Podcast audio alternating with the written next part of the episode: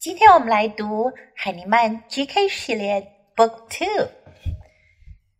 今天我们来学习海尼曼 GK 系列 Book Two 第二本书 Things That Fly，会飞的东西。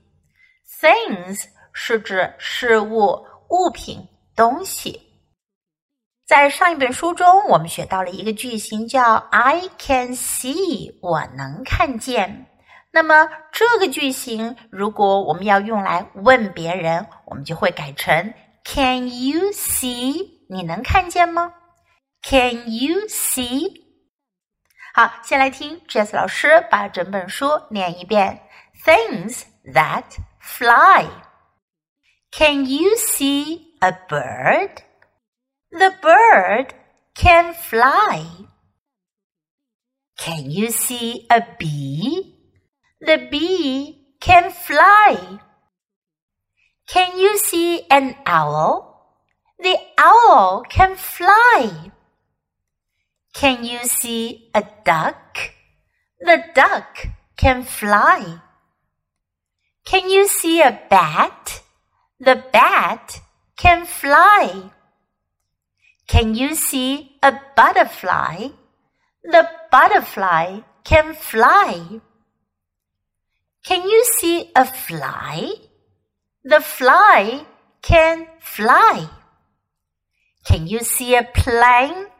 The plane can fly.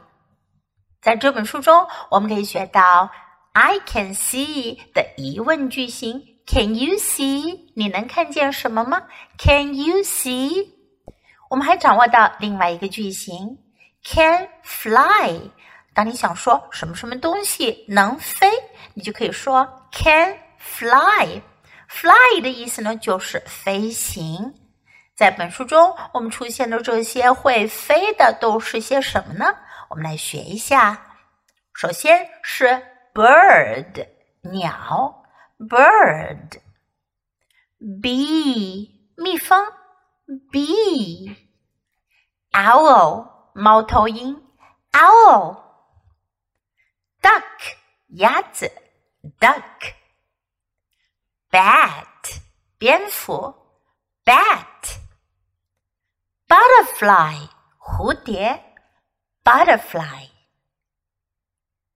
fly 诶， 这个词听起来跟飞行是一样的哦，没错，就是飞行 fly 这个词，但是它也可以表示一种会飞的东西哦，就是我们日常生活中常见的苍蝇 fly。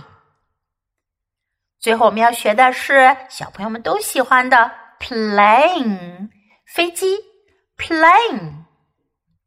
好了，学会了说这些词。现在到了跟 Jess 老师一起说的时候了。Say it with me, sentence by sentence. Things that fly. Can you see a bird? The bird can fly. Can you see a bee? The bee can fly. Can you see an owl? The owl can fly. Can you see a duck? The duck can fly. Can you see a bat?